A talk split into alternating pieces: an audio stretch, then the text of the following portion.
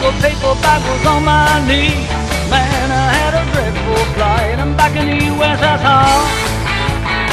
You don't know how lucky you are, boy. Back in.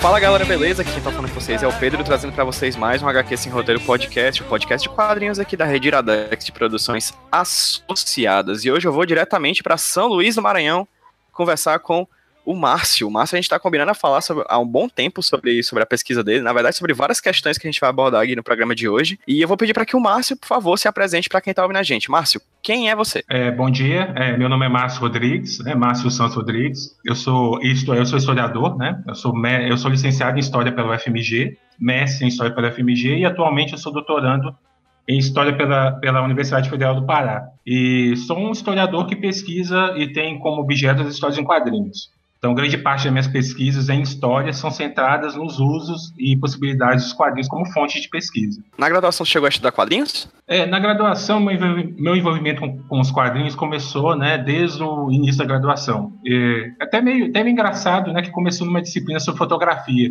sobre história e fotografia. Eu tinha, eu tinha como, eu tinha que fazer um trabalho final, né, nessa disciplina, e eu não estava muito afim de fazer um trabalho sobre fotografia, especificamente sobre fotografia. E como eu já lidava com quadrinhos, já trabalhava com com quadrinhos, né? Li quadrinhos desde a da infância. Eu quis associar um pouco, né, com essa vivência e acabei relacionando quadrinhos e fotografia. Que eu acho até interessante porque eu já vi que você pesquisa essa relação, né? Exato, exatamente. É, aí eu fiz um trabalho relacionando, né, a- o- um dos capítulos de Watchmen, né, com que tem relação com a fotografia, com o Dr. Manhattan é, problematizando a fotografia, né, e acabei fazendo essa, essa associação e discutindo relações com o tempo histórico. E logo em seguida acabei fazendo um, desenvolvendo outros trabalhos, né, e acabei tendo um gosto pelo, uso dos quadrinhos como fonte e acabei trabalhando com a relação da ciência nas histórias em quadrinhos. Então acabei trabalhando com Watchmen também novamente. E ao longo da graduação, né, a relação que eu tive com os quadrinhos não foi tão é, harmoniosa do ponto de vista da recepção é, dos quadrinhos como fonte de pesquisa para os meus professores. Né, porque na época tinha uma relação com os quadrinhos que era meio conflituosa. Nem sempre os historiadores ficavam meio que familiariza- familiarizados com a, com a fonte, né, não, não tinham tanta familiaridade e acabavam, de certa maneira, até rechaçando. Então acabou sendo uma espécie de enfrentamento ao longo da graduação. E logo em seguida eu eh, acabei eh, desenvolvendo esse trabalho na graduação, né, que no, no caso, foi apenas um trabalho mais de projeto de pesquisa. Não fiz o TCC, porque na época não era, não tinha essa obrigatoriedade na minha época, né? Eu já tenho, já, já tenho mais ou menos uns quase uns, uns, uns 10 anos de formado, que eu já tenho como historiador, né, licenciado. E logo em seguida eu tentei é, o, a, o projeto de mestrado. E no projeto de mestrado trabalhei com a questão da representação da Guerra Fria nas histórias em quadrinhos, de parte é, uma, uma tradição que, elas, que vinha se consolidando desde as décadas de 40 até culminar no trabalho lá do Alan Moore. Então, tentei trabalhar na, na, na, no mestrado né, com ah, duas obras principais do Alan Moore, que eu via que tinha relação com a Guerra Fria. Tentei incluir outras, só por questão de tempo não consegui. A grande parte da minha pesquisa no mestrado foi basicamente trabalhando com ah, obras do, do, desse autor britânico, e outras associadas é, com que tinham um viés muito político. Perfeito, Márcio. Mas peraí, vamos lá. Você falou que a graduação foi na UFMG e o mestrado também foi lá, não é isso? Isso. E como é que foi essa passagem, já que você falou que na graduação, por exemplo, teve uma certa dificuldade de abordar o quadrinho como objeto de pesquisa e no mestrado, como é que foi? Tipo, porque tem, diferente da graduação, o processo de mestrado já tem uma coisa mais específica da sua pesquisa, etc. Como é que foi o processo para ti? Isso. Ah, na graduação eu tive aquele todo, todo aquele, é, aqueles obstáculos que geralmente quem começa no campo da história tem ao lidar com os quadrinhos.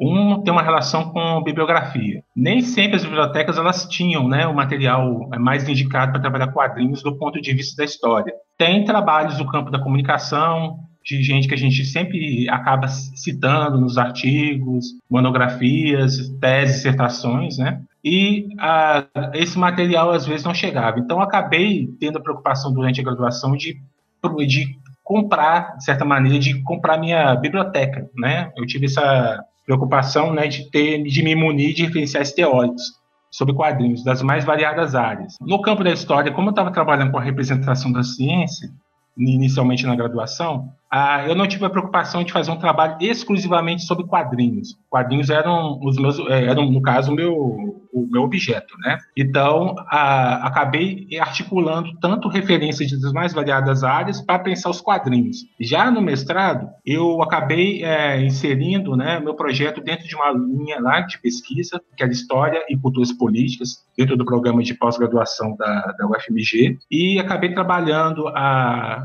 relação dos quadrinhos como objeto político.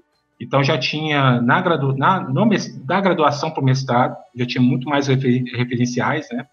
Para já pensar essa relação. E a questão de Guerra Fria tem uma vasta bibliografia a respeito né, do, do período, dos mais variados aspectos econômicos, políticos, sociais, e tentei articular os quadrinhos, pensando os quadrinhos como eles participavam desse contexto. Então, a minha pesquisa no mestrado ela consistiu né, em ver como os quadrinhos eh, participavam de algumas questões e até mesmo fomentavam alguns é, processos políticos. É, no mestrado, eu tive uma, uma, um contato que até acho até engraçado a gente pensar né, que grande parte, às vezes, das nossas leituras elas começam com gênios que são bem habituais nossos, né, é, de leitura.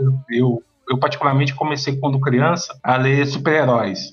E quando eu fiz o pro, quando eu fiz o projeto do, do mestrado, eu acabei até trabalhando com um autor que tem que na época tinha relações boas com esse mercado e acabei enveredando por outras tradições, né? Então, não foi um trabalho basicamente só sobre o sobre o Alamo acabei trabalhando com uma representação da Guerra Fria que ela perpassava outras tradições de quadrinhos, né? E como historiador, meu objeto principal é a questão do tempo. Então, tem a, as permanências, as mudanças, e fui vendo como a questão do quadrinho ele se transformava ao longo desse tempo, né, desse período, até chegar mais ou menos à década de 1980. Perfeito, Márcio. E aí, no caso, você agora no doutorado está estudando sobre representação da Amazônia, não é isso, nos quadrinhos? Isso. É, a questão da, da, representação da Amazônia, é, atualmente estou é, um objeto de discussão, né?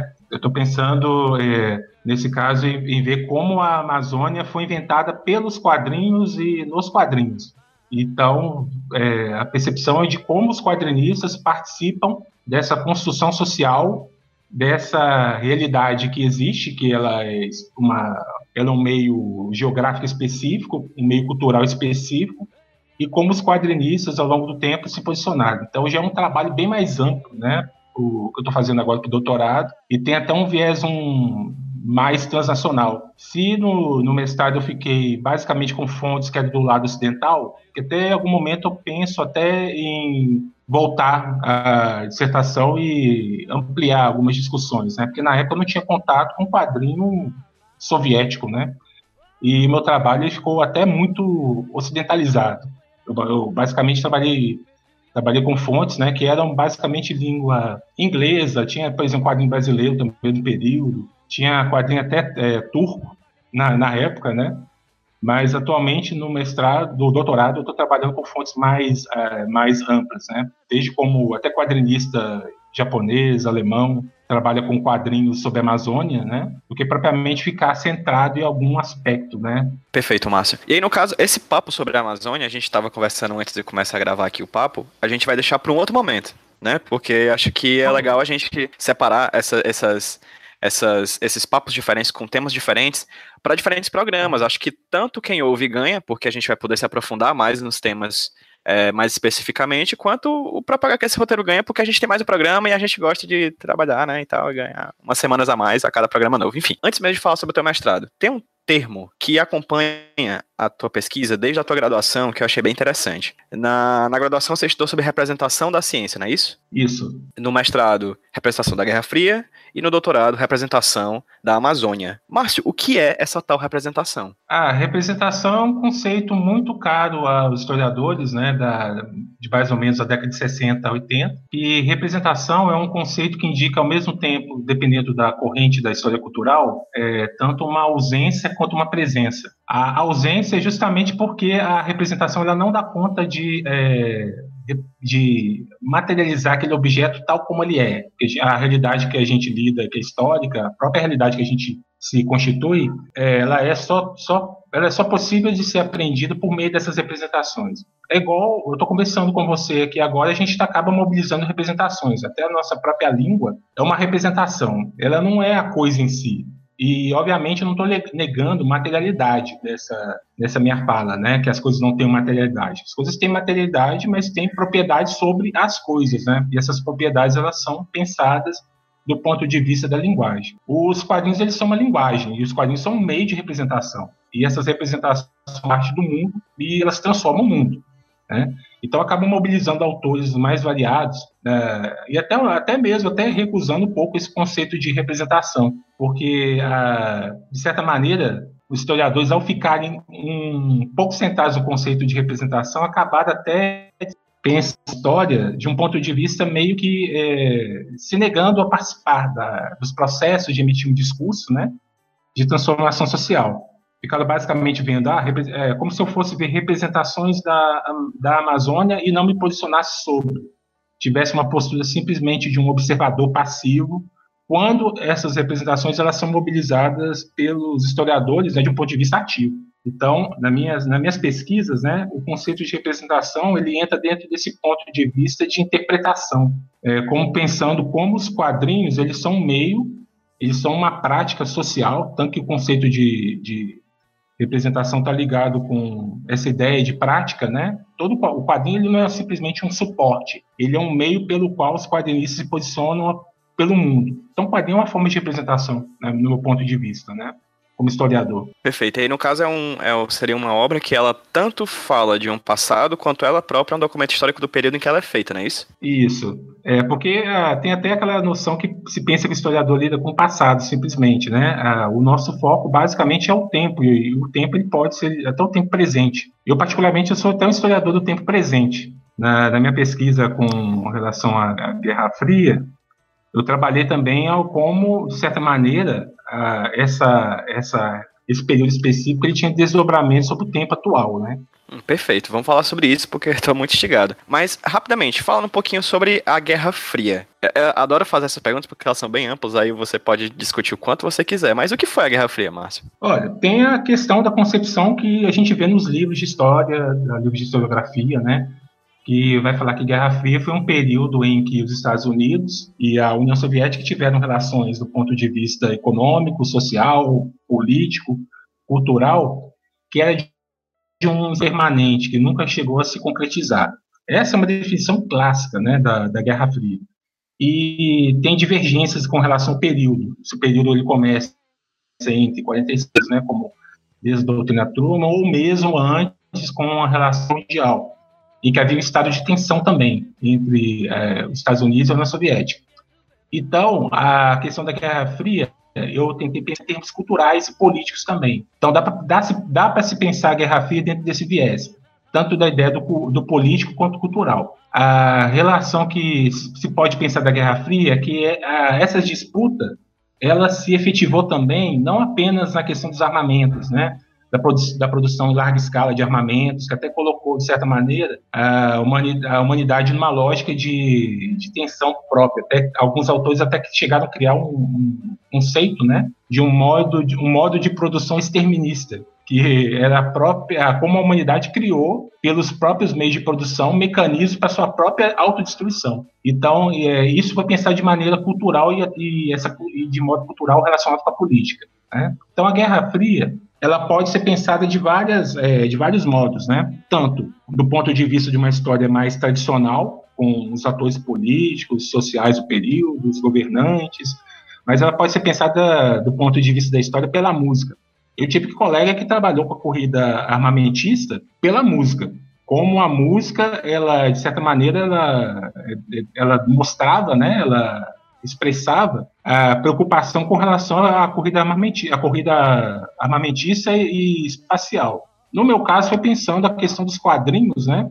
Dentro desse período, como eles participavam de questões, né? Então, acabei lidando com um quadrinho que era produzido por é, grupo, né? É, anticomunista de cunho católico que depreciava os quadrinhos, mas usava os quadrinhos para produzir uma leitura contra o comunismo. E, ao mesmo tempo, trabalhei com a questão da paranoia atômica, né, que era marcante no período. E isso se expressa do ponto de vista cultural. É, não é uma simples análise é, do, dos grandes homens, dos grandes feitos, né, mas como a sociedade ela percebia esse período. Né? Então, dentro da história pode ser trabalhado das mais variadas maneiras esse período, né? Massa. Okay? Inclusive, um dos pontos interessantes que eu acho é que aquela música The Final Countdown, da Europa, é do mesmo ah. ano de Watchmen, né? Isso. É, aí eu e ambas tratam do mesmo na, tema. É, além disso, tinham filmes também, né? Então, na, na minha pesquisa do mestrado, eu tentei contextualizar. E contextualizar é você chamar atenção para outros discursos que são específicos do período, para que esse período histórico, esse momento histórico, seja compreendido em, em e não, e não em toda a sua totalidade, mas de uma maneira mais aprofundada, né? Então, a, é, eu, eu, tive que, de certa maneira, não foi especificamente um trabalho só sobre quadrinhos, é um trabalho que tem quadrinho como fonte principal, mas percebi o quadrinho como é, algo que dialoga com diferentes fontes, né? Porque, às vezes, é, até estou falando isso como atualmente, atualmente também tenho dirigido uma, uma coleção de estudos teóricos sobre quadrinhos, e às vezes quando chega algum material eu percebo que é muito mesmado na linguagem do quadrinho, né? É, já vi trabalho que é, determinado pesquisador vai falar de é, loucura e vilania em, em, em Batman, mas eu percebo que não tem gente ali que produz. Parece que os personagens agem por conta própria, não tem uma autonomia que, no caso, é totalmente separada, né, de um, de um autor que cria. E às vezes tenta compartimentar tudo, tudo no mesmo balaio, né? Então acho que tem, eu tive essa preocupação de contextualizar e chamar atenção para outros discursos. Não foi só um trabalho a respeito, né? De quadrinhos, mas foi um trabalho dos quadrinhos em diálogo com outras produções e contextos. Perfeito, Márcio. No caso, você, quais são as obras que você falou no mestrado mesmo? Olha, no mestrado eu trabalhei, é, eu, eu, eu, cheguei a um momento assim que eu tive, é, eu dividi a minha dissertação em alguns capítulos, né? É, no primeiro capítulo foi uma questão de apontamentos para o uso de quadrinhos como fonte da história e da história política. Já no segundo capítulo eu fiz uma questão de trabalhar com o autor, né, o Alan Moore, percebendo como ele dialogava com essa tradição e até percebendo as leituras dele. Então, eu, eu tive que trabalhar com um quadrinho da década de 60 que o autor lia, que tinha temática atômica. Uh, fui percebendo também a relação do, de um viés anticomunista em outras produções também. E no meu terceiro capítulo, foi basicamente trabalhando com essa questão da, de, uma, de um, uma ideologia anticomunista nos quadrinhos, uma questão de uma paranoia atômica, né? Então, trabalhei com quadrinhos que eram produzidos por grupos até, na época, é, americanos, da década de 40, 50, 60, grupos que eram grande parte de viés religio, religioso, né, católico, protestante, e que eles, é, eles moviam uma cruzada anticomunista, e essa cruzada anticomunista se expressava por meio dos quadrinhos. E a, quando eu fui trabalhar a questão de uma paranoia atômica, cruzando com esse, com esse, com esse aspecto anticomunista, eu fui, eu fui percebendo que tinham quadrinhos, que eram quadrinhos de temática é, relacionada à guerra atômica, e dá para perceber mudanças significativas neles. É até interessante que a gente fosse, fosse é, ver produções artísticas, culturais da Primeira Guerra, aí a gente veria um, o, o, elemento humano, né? Já entra na Segunda Guerra, esse elemento humano aparece, né? Mas ele vai dando espaço para máquinas, né? É, não foi uma guerra que chegou a ter momento na Primeira Guerra Mundial, se a gente for ver, tinha cavalo, né? Tinha combate corpo a corpo. Aí eu fui percebendo que na, no período da Guerra Fria, os quadrinhos eles começavam a mostrar o elemento humano como um elemento simplesmente que apertava botões. Né? Aí já se cria todo aquela, aquele elemento cultural do botão vermelho, né, que os Estados Unidos e a União Soviética detinham, né, que bastava apertar esse sistema né, para que todas as ogivas nucleares fossem é, ativadas. Aí eu fui percebendo que esse elemento humano desaparecia. Então, eu acabei trabalhando com séries mais variadas dentro desse contexto, para perceber como elas, de certa maneira, tinham uma relação com o trabalho do, do desse autor que eu escolhi, né, para trabalhar. E quando eu fui trabalhar com a questão do, do Watchman e do V de Vingança, eu ainda ia trabalhar com um dossiê sobre atividades da CIA que o Moore fez, né, com do Sekevics. Só que por questão de tempo, né, porque a minha, minha dissertação acabou ficando até um pouco extensa, né, por padrões, padrões, né, eu acabei uh, usando depois esse trabalho como um artigo, né, que até saiu no livro do, das Jornadas Internacionais, a primeira, que foi em 2011. O livro saiu em 2013 e tem um capítulo meu lá sobre refigurações da Guerra Fria. dos quadrinhos do Moore, trabalhando o Ótima e esse dossiê das atividades da CIA. Aí eu acabei trabalhando no mestrado de um ponto de vista de pensar como, eh, de certa maneira, o V de Vingança também era uma obra da Guerra Fria. Porque, basicamente, num, se a gente pegar o, e dar uma olhada no V de Vingança, o que chama atenção inicialmente é que é uma obra sobre anarquismo, né? O Ótimo é tido como uma obra da Guerra Fria por causa das representações que são bem, bem evidentes né, sobre a Guerra Fria, que acabam, acabam sempre aparecendo até na própria capa, no relógio do juízo final, ou dentro da, da, do próprio quadrinho, né? E fui percebendo que elementos do anarquismo tinham no Ótimo. Então fiz uma, fiz um, uma espécie de experiência de, de, de tentar ver o que, que tinha de, um, de certos aspectos, né? O que tinha de anarquismo em ótimo e o que tinha de guerra fria em vez de vingança. E, no caso, eh, me ajudou a contextualizar muito bem a, é, as obras. Eu, no caso, eu fiquei muito satisfeito com o resultado, né, que eu fui percebendo outras relações que é, eram possíveis por meio dessas obras. E até perceber um viés político no autor também, né, porque para o autor, todo quadrinho é basicamente político, porque é uma representação que existe no mundo e, e, e ela pode mudar esse mundo, certo, de certa maneira. Ótimo. Quando a gente estava discutindo no começo do papo, é bacana porque você vai falando algumas coisas, eu vou puxando alguns ganchos que tu deixa em aberto, porque eu acho que tem muitas coisas interessantes para papear sobre isso. Principalmente dois termos que você falou, que eram muito comuns das produções estadunidenses da época em relação ao na, na, na, Batalha da Guerra Fria, nessa batalha bastante ideológica, que são o anticomunismo e a paranoia atômica. Eu acho que a gente pode parar um pouquinho e falar um pouquinho sobre cada um desses termos.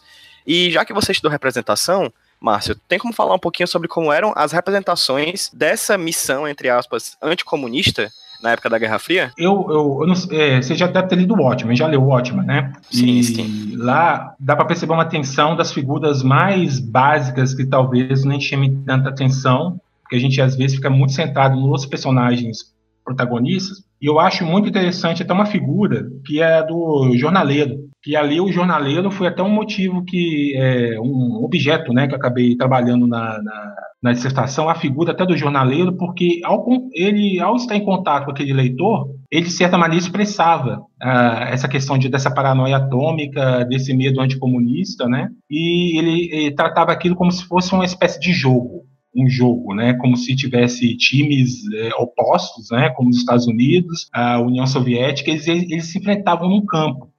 É, era como se fosse uma, uma metáfora do jogo mesmo, e que teriam vencedores, né, e é, chama atenção para aquilo para a gente perceber como, de certa maneira, esse discurso estava muito enraizado na, na, na população. É, eu até lembro né, quando estava lendo é, livros né, para escrita da, da, dissertação, tem até um livro de uma, é, um livro americano sobre cultura atômica, que em 62 os Estados Unidos, né, diante da crise dos mísseis, né, em 62 até a década de 70, teve uma compra enorme de, da população de abrigos atômicos. O cidadão médio americano estava comprando abrigos, né, e estava instalando no, no subterrâneo das, das casas. Aí tinha toda aquela mentalidade, né. Eu trabalhei também, um, apesar de ter trabalhado com o Watchmen e o, e o de Vingança, eu chamei atenção também num episódio que tem no Miracleman, né? Que tem um garoto que tem um medo, um, tipo, um medo da, de radiação.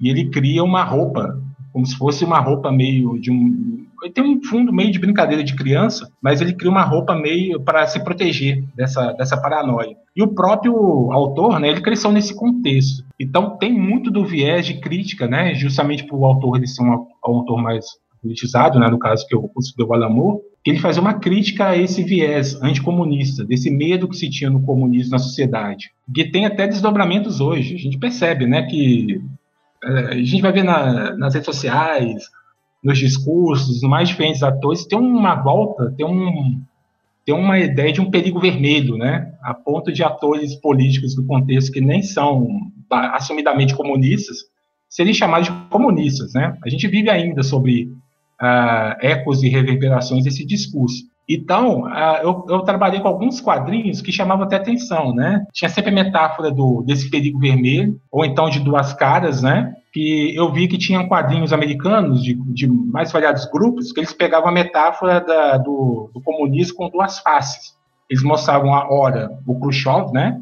governante da época, com uma face boa, que seria a face boa do comunismo, mas ao mesmo tempo uma face negativa, que seria de morte, sementes do ódio, sementes da pobreza, da, da, pobreza. Então, isso aparecia nos quadrinhos. E era muito interessante porque, às vezes, esses quadrinhos eles tinham é, circulação que era dentro de escolas americanas. Aí eu fui vendo na, na, na, nas leituras, eu tive contato até com esses quadrinhos, né? É, tinha um quadrinho que a tradução dele seria É este, é este o amanhã, né? América sob o comunismo. Esse quadrinho é de 47 e ele teve uma tradução logo após ser publicado no Canadá, na Turquia e na Austrália. E esse quadrinho ele foi lido por educador brasileiro. Então tinha, eu tive, eu tive, acesso na época a documento, né, de repartições é, americanas, né, com brasileiros que participavam, que os sujeitos chamavam atenção para essa produção. E como isso, de certa maneira, contribuiu para disseminar uma, um medo, né, do comunismo. Então foi, foi um trabalho que foi percorrendo, né, essas duas categorias. Já a, a questão da ameaça atômica, da paranoia atômica, a gente dá para perceber na, nas produções da década de 60. Muito daqueles super-heróis é, que a gente lê da Marvel, né, ou então alguns outros menos, né, da DC Comics, tem uma origem relacionada com a questão atômica. Desde Homem-Aranha, que foi picado por uma aranha radioativa, o Hulk, que foi exposto à radiação gama, o Demolidor, que teve uma, um contato com produtos atômicos, né, e acabou tendo é, outros sentidos aguçados ah, ou então personagens que eram cientistas e foram expostos à radiação. No Quarteto Fantástico já começa com uma questão da Guerra Fria. Ou então um personagem como o Homem de Ferro, que tem já, já uma expressão da corrida armamentista né, do período. Então, os quadrinhos eles participavam desse debate. Eu, particularmente, tentei ver né, não ah, essas representações como reflexo, né, como se fosse um espelhamento da realidade, mas como se elas fizessem parte mesmo desse contexto e, o, e vendo como, a, através da ficção, a ficção construía essa ideia que a gente tem de realidade também. Perfeito, Márcio. E no caso, você falou, além, agora já falando um pouquinho mais focado na obra do Alan Moore, além de comunismo e capitalismo, outro termo que acabou surgindo aí da tua fala, principalmente voltado ao, ao posicionamento político do Alan Moore, é a questão do anarquismo. O que é o anarquismo e como é que tu viu o anarquismo sendo posto nas obras dessas obras do Alan Moore que você estudou? Ah, a questão é, é falar em anarquismo, teria que falar em anarquismos, né? É, porque são várias correntes é, dentro, de, dentro dessa corrente maior, né? E tem, às vezes, tem disputas até entre os anarquistas com relação a alguns temas, né?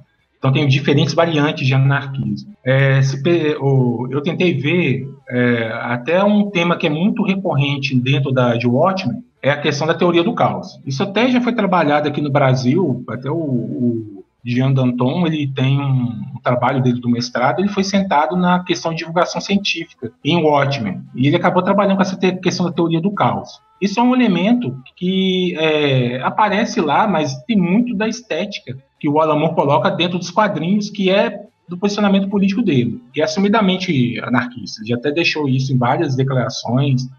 Grande parte dos estudos que tentam enfatizar a obra dele do ponto de vista político-cultural chama atenção. O anarquismo, ele tem, ele é uma espécie de socialismo também. Ele é um, tem tanto que, por exemplo, o, quando teve a disputa entre os socialistas é, científicos encabeçados por, pelo Marx, né, e no caso outros socialistas libertários, eles foram chamados de socialistas utópicos. Né? Foi até um, um, um viés lá é, de para colocar o anarquismo como se fosse uma utopia, algo que nunca seria realizado. Então se pode sem classes e sem barreiras, sem limitações. Isso, de certa maneira, parece um trabalho muito, parece muito um trabalho do autor. É por isso que a gente vai ver uma obra como Lost Girls lá, que tem uma questão com a sexualidade, né? Que é uma, uma, é uma sexualidade livre de prisões, de amarras, né? Que tem muita relação com esse viés anarquista. Quando, no, no Ótimo tem uma questão que a todo momento o Alan Moore bate muito na questão do Estado no Estado, né? Tanto que é uma crítica muito do, do viés que é assumido pelo Ronald Reagan na época, tanto que aquela epígrafe que aparece, né, do quem vigia os vigilantes, ela não tinha muita relação com o Juvenal, ela tinha uma relação com é, é que sempre que se começa, né, é baseado em sátiras de Juvenal, tudo, né?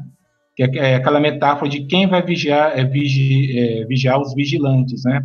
Mas aquilo constava num, num relatório da época, que foi, é, na época, o autor ele teve contato, ele fez até isso depois na, em outra obra, né, nesse dossiê de atividades da CIA, de vendas de armas pelos Estados Unidos para o Irã que ele tinha relações é, de inimizades, vendeu armas para o Irã para comprar, é, é, para no caso financiar uma, é, uma, um combate contra uma guerrilha na América Central, contra os contos da Nicarágua. Então constava nesse relatório. Então Balamu estava falando do presente dele na época e ele estava utilizando isso do ponto de vista do anarquismo. Já no V de Vingança, o personagem, o V, ele é ao mesmo tempo esses anarquismos. Ele é o anarquista científico, né, que é o anarquista explorador, que é do, do Kropotkin, ou ele é o anarquista de armas, de punhais, né, e facas, né, que é o anarquista mais radical, libertar, é, mais radical, né, que seria um modelo mais bacuniano, ou então ele é um modelo muito mais individualista, que seria um, no caso Stirner, né?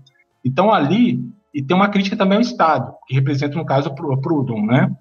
Então, o, o, o, autor, né, na época, ele fez um, ele, ele tinha essas leituras, ele acabou colocando, condensando nesse personagem todo um viés, né, é, anarquista. E no meio de vingança a gente percebe, desde a crítica ao Estado, a crítica à, à igreja, né, aos dogmas da igreja, e ao mesmo tempo uma crítica com relação ao o Estado se tornar de caráter totalitário, fascista. Então, o Alan de certa maneira, se posicionou com relação ao estado de coisas daquele período. E no V de Vingança, aquela realidade só se torna totalitária, é, de, de certo modo, porque os cidadãos britânicos eles recusaram a liberdade, abdicaram toda a liberdade, para ceder ao Estado com a vida deles, com medo de uma guerra atômica. Então tem todo um discurso ali que parte do ponto de vista da Guerra Fria, no contexto. Ele estava, de certa maneira, se posicionando né, com relação à década de 80 da Guerra Fria nos Estados Unidos e no mundo. Ótimo. E no caso você falou também de alguns quadrinhos, por exemplo, aquele de 47, que era como seria os Estados Unidos sob o domínio comunista. Você chegou, você chegou a falar também sobre quadrinhos que foram utilizados como propaganda? É, no caso, todo, esse, todo quadrinho, de certa maneira, é uma propaganda, querendo, querendo ou não, né? Aí eles são, de certa maneira, propaganda porque eles lançam de mão de, de representações que não são neutras. Ah, eu fico imaginando, quando tem um quadrinho que tem uma representação que é feminina, né, ela pode ser é, produzida por um homem é, e ela tem toda uma carga cultural que a gente percebe da até mesmo da, da, do conceito de masculinidade em torno dessa representação, ela é uma propaganda, ela é política. Então, não tem como pensar em algo que seja neutro, né? E, e no caso, é, esses quadrinhos aí, eles eram mais assumidamente propagandísticos. Tem outros que são, às vezes, né, não, não falam tão abertamente que são propaganda. Às vezes é uma outra coisa que não se toca, tem é apresentado às vezes com cartilha lúdica e acaba não se tocando alguns temas, mas quando um historiador bate o olho assim, ele vai tentar ver nas entrelinhas, ele vê um pouquinho ali de propaganda, né? Porque essas coisas não existem é, por si só. E elas tentam projetar no tempo delas, no futuro delas, um, sei lá, uma maneira de existir, uma forma de como elas querem ser vistas para o futuro. E basicamente eu, eu, vejo assim como historiador, na minha formação como historiador, né? Excelente. E no caso, como é que era a figura do comunista representada nessas histórias, Márcio? Ah, é das mais variadas formas, né? Tem Porque, assim, só uma coisa, é, existem comunismos, né? Assim como existe anarquismo, assim como existe capitalismo, como você falou. Mas acredito, e assim, falando de uma forma completamente leiga, acredito que existe uma tentativa de unificação na figura de um comunista um personagem comunista, né?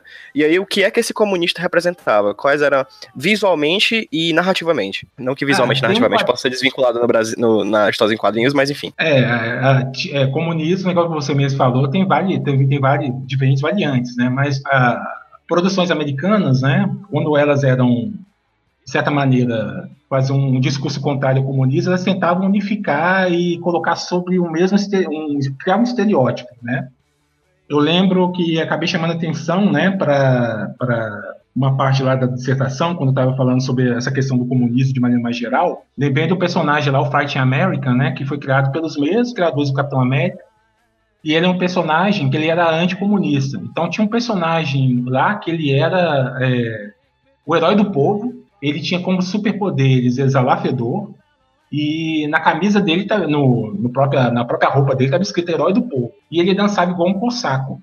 Ele ficava dançando igual um cossaco, né? O Super Kakalobit, o nome do personagem era esse. Bastou dar um banho nele para ele se tornar é, um cidadão americano normal. Essa é era uma representação que era bem comum a ideia de falar do comunista como uma figura também diabólica. E nesse, nesse, nessa produção aí tem uma capa que tem dois personagens que é Poison Ivan, né, Ivan Venenoso, e Hotk Trotsky. E é até interessante que Trotsky na época nem representava tanto uma figura de ameaça, né, era a figura de Stalin, né. Então eles representaram sob o cunho do estereótipo e aparecia sempre o perigo de invasão é, comunista. Então uh, visualmente, nas capas e até dentro dos quadrinhos, essas figuras eram apresentadas como uma figura sorrateira, como uma figura como se fosse uma espécie de até de uma figura de um rato que entra sem você perceber na sua casa pela tubulação de esgoto e depois você tem que lidar com esse personagem. Ou então, como, como a questão do tempo é muito importante para o historiador, a questão das permanências e mudanças,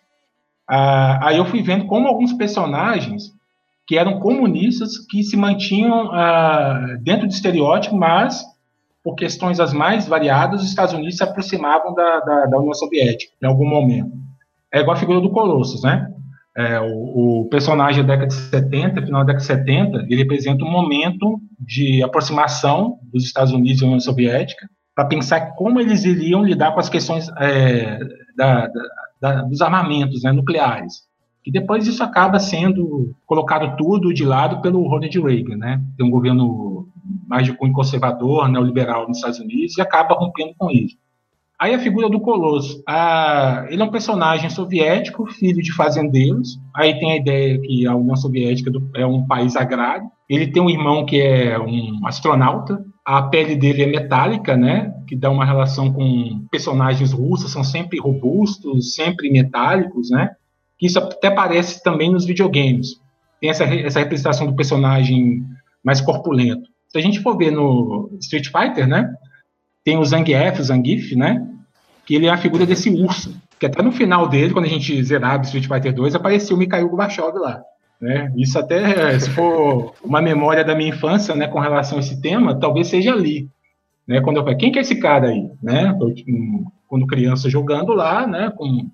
se bem que eu já era um pouquinho mais velho na época, né, quando quando estava quando tava essa produção em fliperama. É, recentemente, inclusive, só te, deixa eu só te interromper aqui rapidinho, Márcio. No, recentemente, naquele Kick Ads do Mark Miller, tem a personagem uhum. também que é a mãe Rússia, né? A Mother Russia. É. Que também é uma mulher corpulenta, lutadora de luta livre, enfim, é uma, é uma imagem que sobrevive até hoje, né? É, aí você vê, por exemplo, o um filme como o Ciclo de Fogo, né? O Pacific Rim, né? Que tem um robô russo, um robô. No caso, ele é todo troncudo, né? Ele não tem divisão entre cabeça é, e tórax, né? Você falou tórax ali, todo bruto, né? É uma representação bem dos russos, que aparecem, dos russos soviéticos que aparecem nas produções, né? Que é da mesma maneira como eu estou vendo agora na, na, com a questão da Amazônia, tem, porque todo, todo personagem brasileiro ele tem uma relação com poderes elétricos, né? Ou então ele é sempre pensado na Amazônia. Ou você olha um, uma produção que tem é, São Paulo e aparece uh, um caminhão, um caminhão tombado com vários, vários cocos caídos, macacos, então uma palmeira. É, não que não que São Paulo não tenha isso, né? Mas é uma representação que se criou do Brasil. Então tem estereótipos que são recorrentes nos quadrinhos. A questão é tentar compreendê-los e não, de certa maneira, criar uma uma leitura que seja simplesmente demonizadora, porque na história a gente tem alguma uma preocupação que é de compreender e não julgar, né? O historiador tem essa tem, é, tem uma dessas preocupações, embora às vezes julgar faça parte, né? Mas tem essas representações aí que são bem recorrentes, né? Essa, por exemplo, que queres, ela é muito ainda de um uma espécie de resquício, né, que se mantém ainda desse anticomunismo. Aí isso diz respeito de quem produziu também, né? Que é um é, o mercado americano, que no caso é um autor de outro país, vai estar produzindo no mercado americano. A gente já percebe que tem já já uma relação, né? Que é de um uma, uma, espécie, uma espécie de estereótipo. Isso tá, até parece em produções russas também, se a gente for ver. Né, a ideia do urso.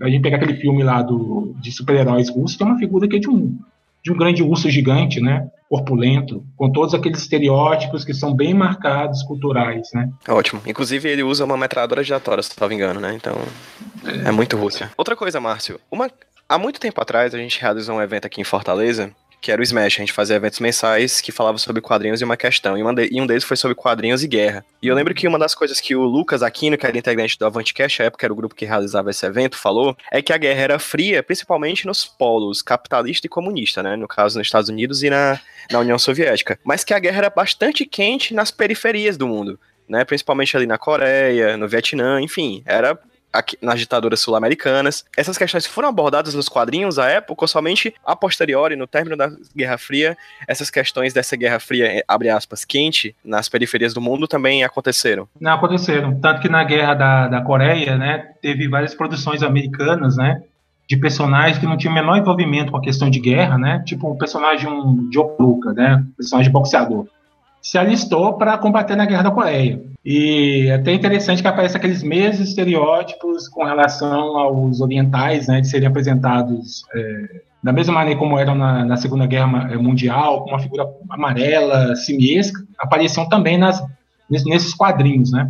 Então teve um envolvimento enorme, teve vários quadrinhos a respeito da Guerra do Vietnã. E na década de 80 tinham quadrinhos que falavam a respeito né, da, da da política, política americana sobre os diferentes países, né? Até esse dossiê das atividades do Alan Moore na, na, na década de 80, né, que é um, uma espécie de documentário, um documentário em quadrinhos, ele fala muito abertamente desses conflitos que eram quentes, né? A questão é por, é por a guerra se mantém fria com relação ao, ao, medo que se tinha de uso de armas, armas atômicas. A gente convive um pouquinho com isso ainda. E não que se tenha a Guerra Fria, né? Porque a Guerra Fria é um, um período histórico já, já delimitado culturalmente, politicamente, né? Mas é só a gente acompanhar o que tem na mídia com relação das mais variadas maneiras, mais variadas fontes, né? Quando se tem algum teste atômico de algum país que não tenha relação alguma com os Estados Unidos, ah, setores conservadores, setores até é, e setores da esquerda se dividem com relação a esse temor, né? Então tem tem algumas produções que elas acabavam tocando em alguns aspectos de guerrilha. Década de 80 tem quadrinhos de guerrilha, né? Tem, é, tem quadrinhos que se passam na... É, se a gente for pegar, por exemplo, um quadrinho que foi até publicado pela Conrad, aquele quadrinho sobre o Che, os últimos dias do Che, é, é um quadrinho que se passa no contexto da Guerra Fria. Né? É um quadrinho que fala a respeito de um personagem, né? E que tem uma relação toda com o contexto.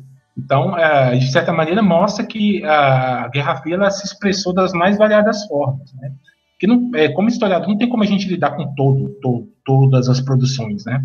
Mas dentro do, dos recortes possíveis, é, essa ideia que se sustenta, né? Que não foi, foi um período ba basicamente harmonioso, só de harmonioso entre aspas, né? De tensões que não se concretizaram, vai por terra. Teve vários, vários. Se a gente pegar, por exemplo, Guerra do Vietnã, vários personagens surgidos nesse contexto da Guerra do Vietnã, mesmo que não tenham relação direta com questão atômica, já mostra que o conflito se expressou em níveis mais específicos e pontuais. E existia uma diferença na, na, na pontuação, de, na, no ponto de vista dessas obras? Tipo, existiam obras que eram a favor da guerra e existiam obras que eram contra a guerra, tipo, anti-armamentista e coisa do tipo? Ah, na, é, tinha, por exemplo, quadrinho, é, esse quadrinho que eu citei, ele era um quadrinho que é, ele não tocava no, na questão do armamento atômico mas ele é um quadrinho que mostrava que a população deveria agir contra os comunistas. E é até interessante que tem duas versões dele. Tem uma versão que era vendida por decentes e tinha uma versão que não, os decentes lá eram apagados e eles eram distribuídos em escolas. E tinha, uma, tinha, um, clima, tinha um clima alarmista, alarmista né, que a, ah, fazia com que a popular, com, com que a juventude na época poderia, ou dependendo, né, se mobilizar, né, contra, contra, contra os comunistas. Então, tinha quadrinhos que eram de cunho pacifista. Até, por exemplo, citar na década de 60, é, tem produções do underground, né, do quadrinho americano é, underground, né, dos comics, né, comics, né, que eles eram abertamente contrários à questão do, do armamento, da, do uso de armamentos, né.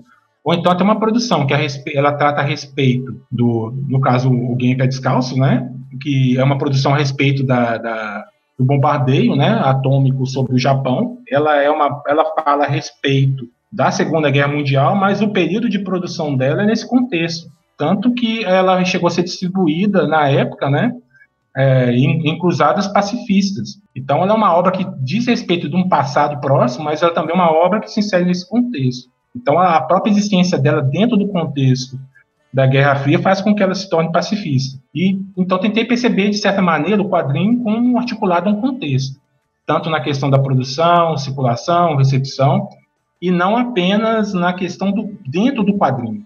Dentro do quadrinho foi importante também, mas tem outras questões aí que importam também. Né? A gente vai trabalhar com quadrinho é, é, simplesmente do ponto de vista da representação, pensando que vai se analisar exclusivamente é, o que tem no interior do quadrinho, não faz muito sentido, não, dentro dessa questão de trabalhar representações na história. Então, tem diferentes posicionamentos com relação aos quadrinhos nesse contexto. Tanto os mais abertos, né? A gente, a gente pensa um, um personagem como Capitão América, ele oscila. Tem horas que ele é mais, entre aspas, né, progressista, tem horas que ele assume o discurso conservador. Então, chega no momento, na, é, no período dos anos 1980, que ele é abertamente é, anticomunista. A gente olha também produções cinematográficas, né? Então, tem os mais variados posicionamentos. Ah, como, como, historiador, eu não fico exclusivamente num posicionamento, porque aquela ideia que se pensa que historiador, embora, embora assumidamente eu me assuma como alguém de esquerda, não posso ficar exclusivamente pensando num único posicionamento que seja de acordo com aquilo que eu penso. Eu tenho que levar em consideração os mais variados aspectos dentro de um contexto, para, de certa maneira, contextualizar e, de certa maneira, até me posicionar com relação a isso. Excelente, Márcio. E no caso, já que você puxou a figura do Capitão América, mas vamos ver se a gente consegue falar um pouquinho mais sobre as obras que tratam do tema. A Guerra Fria é um período que que é um período que é até bem longo, né? Demorou décadas, part... é, atravessou décadas, da mais ou menos aí depois da Segunda Guerra Mundial até o, sei lá, não sei, talvez esteja falando bobagem, mas sei lá, final, o comecinho dos anos 90, assim, final dos anos 80. Você consegue perceber, visualizar uma diferença de discurso nos quadrinhos desse período, tipo nos quadrinhos principalmente mainstream, que no caso se inserem talvez os quadrinhos do Alan Moore, já que foram lançados posteriormente pela Vertigo, pela DC Comics, depois Vertigo, é, você consegue ver uma, uma diferença de posicionamento dos quadrinhos nesse período? Ah, a questão atômica, ela, de certa maneira, ela ainda permanece, só que desapareceu. Não é um motivo que seja tão é, marcante nos personagens, né? Tanto que personagens que tinham uma relação com a, com a questão do átomo, eles foram mudados depois do contexto pós-Guerra Fria, entra a questão de um tema que é a genética, né? Então, eles tiveram uma mudança substancial. Antes, a gente pensar é, qualquer, qualquer contato com a radiação, né, a gente se tornaria um ser fabuloso. Já depois entra a questão do gene. Aí, então, tem a questão genética que acaba entrando. Isso até percebeu até numa questão da relação do até com ciência, né, das concepções que se tem de ciência. A questão é, eu lembro, eu era adolescente, o que tinha na época de reportagem a respeito da clonagem. Aí a gente percebe que, na, se for pegar um exemplo de grande saga, entre aspas, né, dos anos 90, que foi recuperado, talvez seja a saga do clone, né, que com erros, mais erros do que acertos, né, aí eu como opinião pessoal, ela tocava numa questão que era muito pontual, específica do tema que tinha evidência naquele contexto. Não era questão do ato, Aí a gente percebe, no original, no, quando essa questão surge nos quadrinhos, ela é bem pontual, tem um elemento lá de clonagem, que não tem menor, não tem menor impacto para o contexto, né, década de 70 e tudo, mas se a gente for ver, os quadrinhos são todos articulados com questões no tempo, a, a ponto de uma questão ela sumir, né, mas ainda tem resquícios, né, é, eu fico imaginando um, um personagem como o Omega Red, surge um ano depois, assim, do término oficial né, da Guerra Fria, o personagem Wolverine é inserido dentro desse contexto, né? E é um personagem que tem a metáfora ainda da Guerra Fria, tipo os tentáculos da morte. Isso aí eu vi muito em quadrinhos, né? A ideia que o, comunismo tinha tentáculos da morte, que esses tentáculos, tal como um polvo, eles é, abraçavam o, o, o, oponente né, e asfixiavam.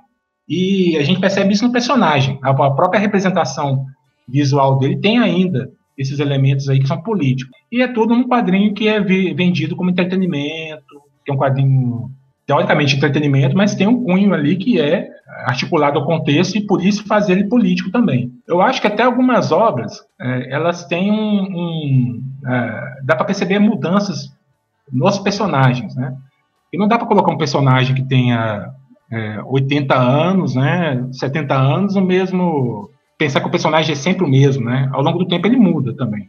Né? Então, como historiador, se eu fosse, por exemplo, indicar uma forma de lidar com esses quadrinhos, esses personagens, para perceber mudanças, né, seria vendo as origens dele, como eles são criados naquele momento, e perceber com, que, quais temas são incorporados.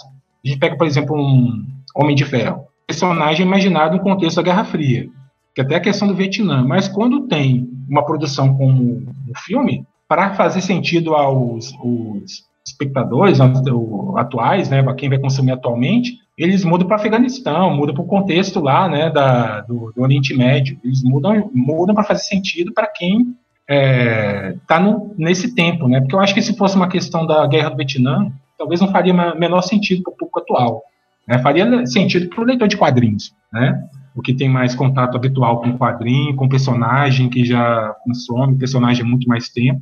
Então tem diferentes mudanças de percepção ao longo do tempo desses personagens. E tem questões ali que são incorporadas, as mais variadas. A questão do átomo eu percebo que tem diminuiu bastante. Eu não sei como é que vai ser agora, quando tem relações tensas em, é, com, com países, né, com relação à questão atômica, né? Os personagens são mantidos, mas tem uma diminuição daqueles, né, que eram bem expressivos, né? Ótimo, Márcio. Já chegando um pouco mais para o final do papo, uma pergunta. Tem alguma leitura mais atual sobre esse aspecto da Guerra Fria que você leu e que você acha interessante de indicar para quem está ouvindo? Ah, tem uma série de publicações, é, no caso, americanas, né, que tem uma questão muito com, de delimitar o período histórico dos personagens, né, e dividem, às vezes, desde 1946, 47, até as, a, como se fossem as fases da Guerra Fria, né, e tem algum, alguns autores, né, que eu acho que são interessantes para serem citados, que, por exemplo, que são bem recorrentes, né? É igual, por exemplo, tem um, o,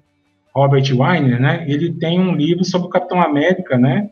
Que é um livro de ensaios. No caso, é, tem uma relação ali com o personagem com questões políticas. E para quem quiser pesquisar, né? O, por exemplo, o personagem, esse livro, por exemplo, ele é de 2009. Até, até atualmente eu estou pensando em, até em voltar à dissertação e, e mexer em algumas coisas ali, é, rever alguns alguns posicionamentos, né? Então, eu, eu tem essas obras aí que acabam sendo importantes para se pensar os quadrinhos de outra, de outra maneira, né? Ainda mais esse, esse período complementar. Já na questão relacionada à, à Guerra Fria, né? Não tem trabalhos específicos, assim, sobre sobre o tema, né, trabalhos de maior fôlego, né. Como eu disse até no, no, no, início da nossa conversa, o campo da história, a aproximação do campo da história com os quadrinhos, ela é relativamente recente, né, tanto, tanto que é, quando, quando surgem alguns autores pensando quadrinhos, não tem uma questão é, de valorização dessa linguagem. Então, citaria, essa, citaria uma obra como essa, né? Para começar, para quem quiser pesquisar, uma relação de um personagem que é bem conhecido com o período da Guerra Fria, né? E dos mais variados contextos, né? E tem alguns trabalhos que são relacionados a quadrinhos de ideologia também, algumas coletâneas, que servem também para se pensar essa relação de política. E é só fazer uma questão de até propaganda também. Para esse ano, a gente está pensando em lançar na editora lá, né? No caso, é, eu sou é, diretor assim, técnico científico, uma coletânea de quadrinhos e quadrinhos e temas políticos. Aí são os temas mais variados, né, dentro dessa relação com políticos. E a questão da Guerra Fria acaba entrando também, é, juntamente com a questão das guerras. Então são obras assim que eu acho que são devem ser lidas, né? E a gente nunca fica também pensando que ah, uma pesquisa de quadrinhos na história vai ser sentada exclusivamente na leitura de livros só sobre quadrinhos. Tem autores, por exemplo, a gente pegar desde clássicos, né, como os trabalhos do Edgar Hobsbawm, né, das eras, né, pensando ah, os últimos trabalhos, né, pensando como a questão da, das, de uma era de uma catástrofe, uma era de extremos, né, são exemplos que podem ser incluídos. Ou mesmo pensar um trabalho que até da década de 80, como do Edward Palm Thompson, né, que era um historiador, que até fez parte de um movimento antiatômico, né, que até mobilizou os mais variados autores. Então, isso acaba sendo interessante para se pensar a questão da Guerra Fria. E, Márcio, para quem está ouvindo a gente, quer conhecer um pouco mais sobre a tua produção acadêmica, sobre esse trabalho nessa editora que você acabou de falar, fala um pouquinho qual é a editora, fala um pouquinho onde a gente consegue ler um pouco do que tu já produziu. Ah, atualmente, ah, eu tenho, ah, como eu já desenvolvi alguns artigos, né, uma questão que eu acho bem interessante, porque é, essa questão da década de 1980, acho que são quadrinhos, às vezes, bem assumidamente políticos. Eu tenho alguns capítulos que têm uma relação com quadrinhos e temas ambientais, que até um, a, a minha relação com a Amazônia acabou indo da Guerra Fria para a Amazônia justamente pela questão ambiental. Depois eu vi que tinha outras questões ali também. Então acabei então tem uh, tem artigos que são relacionados à questão dos dilemas em torno de direitos animais nos quadrinhos, um exemplo do Homem Animal do Grant Morrison. Tem um capítulo também sobre a relação entre Guerra Fria e quadrinhos, que basicamente foi o tema do, do meu mestrado e o tema de grande parte da minha pesquisa, até mais ou menos o, o ano de 2013. É, trabalhei também com cruzadas, cruzadas anticomunistas dos quadrinhos, mais variados quadrinhos, década de 60. Então, grande parte da minha produção é muito centrada na questão de história política. Atualmente, história política, de uso de representações, imaginário político. Ah, e atualmente eu estou dirigindo uma coleção que ah, a gente está vivendo um momento até editorial meio complicado para editores que são é, é, editores que são de público universitário, né, de obras universitárias. E ah, assumi a coleção no passado, eu tinha feito até algumas tentativas de, de é, de lançar algumas chamadas de obras, né? E saiu recentemente um livro do Ivan Lima Gomes, né? Que é, é Os Novos Homens do Amanhã, projetos políticos na América Latina, pensando na questão dos quadrinhos de tradição brasileira, chilena, né? Então, é um, livro que saiu recentemente a respeito de, da, da questão dos quadrinhos e temas políticos. Nem, nem é um autor que trabalha com representações tal como eu trabalho. Dá para ver que a história trabalha com os mais variados aspectos, né? Ele fez uma história sentada nos, nos, nos projetos políticos, né? Que perpassavam os quadrinhos. E até um, uma obra que eu até recomendaria para ler. Estou falando que eu recomendaria para ler porque não porque seja o diretor da coleção, mas porque a tese dele ganhou na época o HQ Mix, como melhor tese acadêmica sobre quadrinhos. É um trabalho de fôlego dentro da pesquisa histórica sobre quadrinhos, que eu acho que está atualmente engatinhando, né? Que geralmente as pesquisas que se pensam em história, elas têm muito uma relação com aquela ideia de origens, né? Eu tenho artigos também que tão, batem muito nesse aspecto. A gente fica sempre naquela questão de, do primeiro quadrinho de todos os tempos, o, de pioneiros, né? Então, grande parte da minha produção é questionando esse ponto também. É só, só procurar, basicamente, meu nome, assim, e quem tiver interesse nesses temas sobre história política, história de maneira geral, história ambiental, até ensino de história, tem aí alguma coisa que eu estou produzindo nesse momento, né? Pensando essas relações dos quadrinhos com temáticas e temas da história.